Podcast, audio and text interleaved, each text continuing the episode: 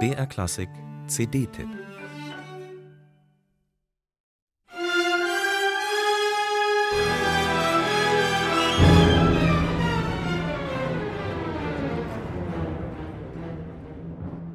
Was für ein tobender Beginn. Als die sechste Sinfonie des Engländers Ralph Vaughan Williams 1948 in London zum ersten Mal erklingt, ist das ein Schock für das Publikum. Dem renommierten Kritiker Derek Cook gefriert nach eigenen Worten das Blut in den Adern.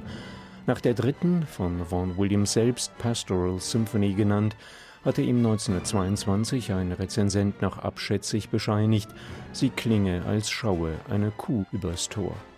Damit ist es ein Vierteljahrhundert und einen Weltkrieg später gründlich vorbei. Schon die vierte Sinfonie aus den 30er Jahren war ungemütlich, die sechste ist zum Fürchten.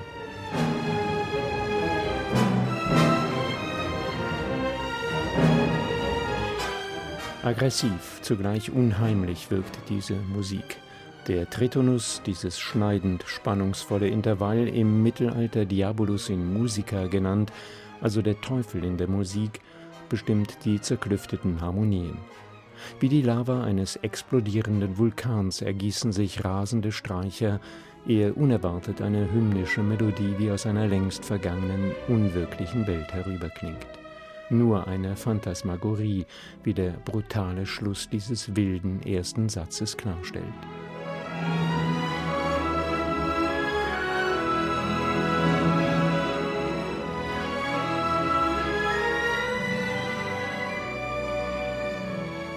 Von einer Kriegssinfonie war die Rede, von der ersten Sinfonie nach Hiroshima und ähnlichem mehr.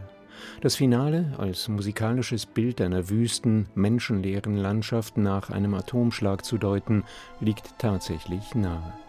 Geisterhaft kreist die Musik in gedämpften, fahlen Farben über gespenstischem Niemandsland. Vaughan Williams hat jede konkrete Deutung verweigert, sprach lediglich vom Paradiso eines Agnostikers was für die Deutung mehr Rätsel aufgibt als hilft. So bleibt es jedem selbst überlassen, sich einen Reim auf diese aufwühlende Musik zu machen. Auch das ist Teil ihrer Größe.